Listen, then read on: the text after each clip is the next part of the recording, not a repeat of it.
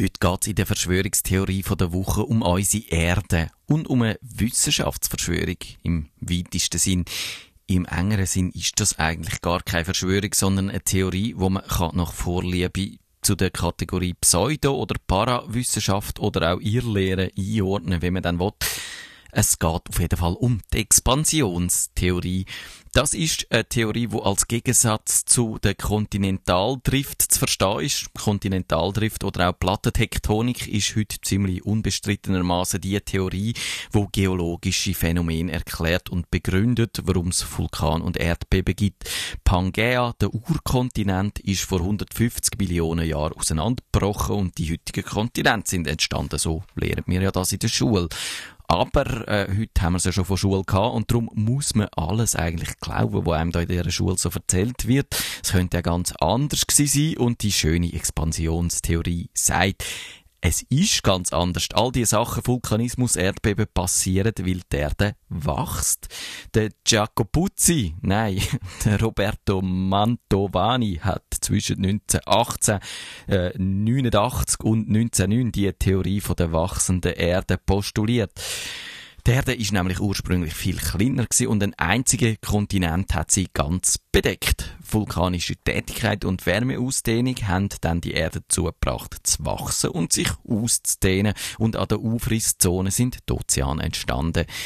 Jetzt ist man sich bei dieser Theorie aber nicht so ganz sicher, ob die Erde sich ausdehnt, die Masse aber gleich bleibt oder ob die Erde an Masse zunimmt. Im ersten Fall würde man sich das so erklären, dass der Kern von der Erde zuerst extrem verdichtet war und sich jetzt eben ausdehnt, was den Vorteil hätte, dass die Gravitationskonstante würde abnehmen das sagt ja jetzt nicht, aber ich sage euch, wir alle würden leichter werden dadurch, ohne dass wir müssten oder weniger Bier und Chips müssten konsumieren. Und darum habe ich ja ehrlich gesagt eine gewisse Sympathie für die Theorie.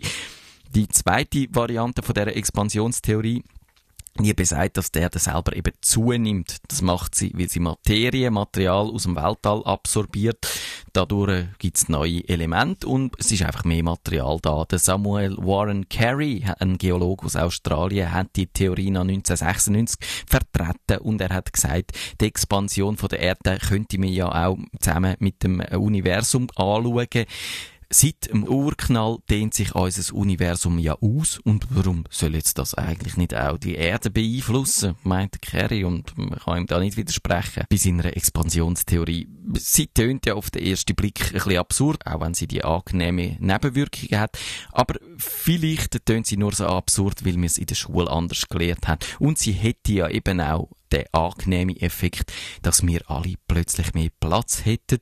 Und die Leute, die eigenen Grund und Boden besitzen, die könnten dem beim Wachsen zuschauen, Wachstum, ohne dass man etwas dafür machen muss, wäre ja jetzt schon noch cool so absurd, wie sie jetzt tönt, wo mir das in der Schule anders gelehrt hat, gewisse Sachen erklärt die Expansionstheorie besser als das, was wir in der Schule gelehrt haben, nämlich die Frage, warum die Kontinente so auf der Erde verteilt sind, wie wir sie heute sehen.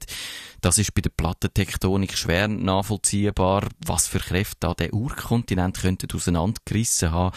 Es gibt zwar vertikale Bewegungen, wo man kann nachweisen, Hebungen, Senkungen, aber äh, wenig Erklärungen für die seitlichen Bewegungen von diesen Kontinenten. Prozent. Ja, und wenn ihr jetzt findet, das Störende an dieser Expansionstheorie, sage ich das, dass sie halt eigentlich nur dazu führen, dass wir Menschen uns voneinander entfernen, dann kann ich euch trösten. Es gibt ja auch Kontraktionstheorie. Und nach der schrumpft unsere Erde, weil das Innere abkühlt. Und dann gibt's auch noch die sogenannte Entgasungskontraktionstheorie. Und bei der wird eben gasfrei. Und pff, also, wenn ihr das für einen Hirnfurz haltet, dann sage ich nein. Das ist kein Hirnfurz, das ist Kontraktionstheorie.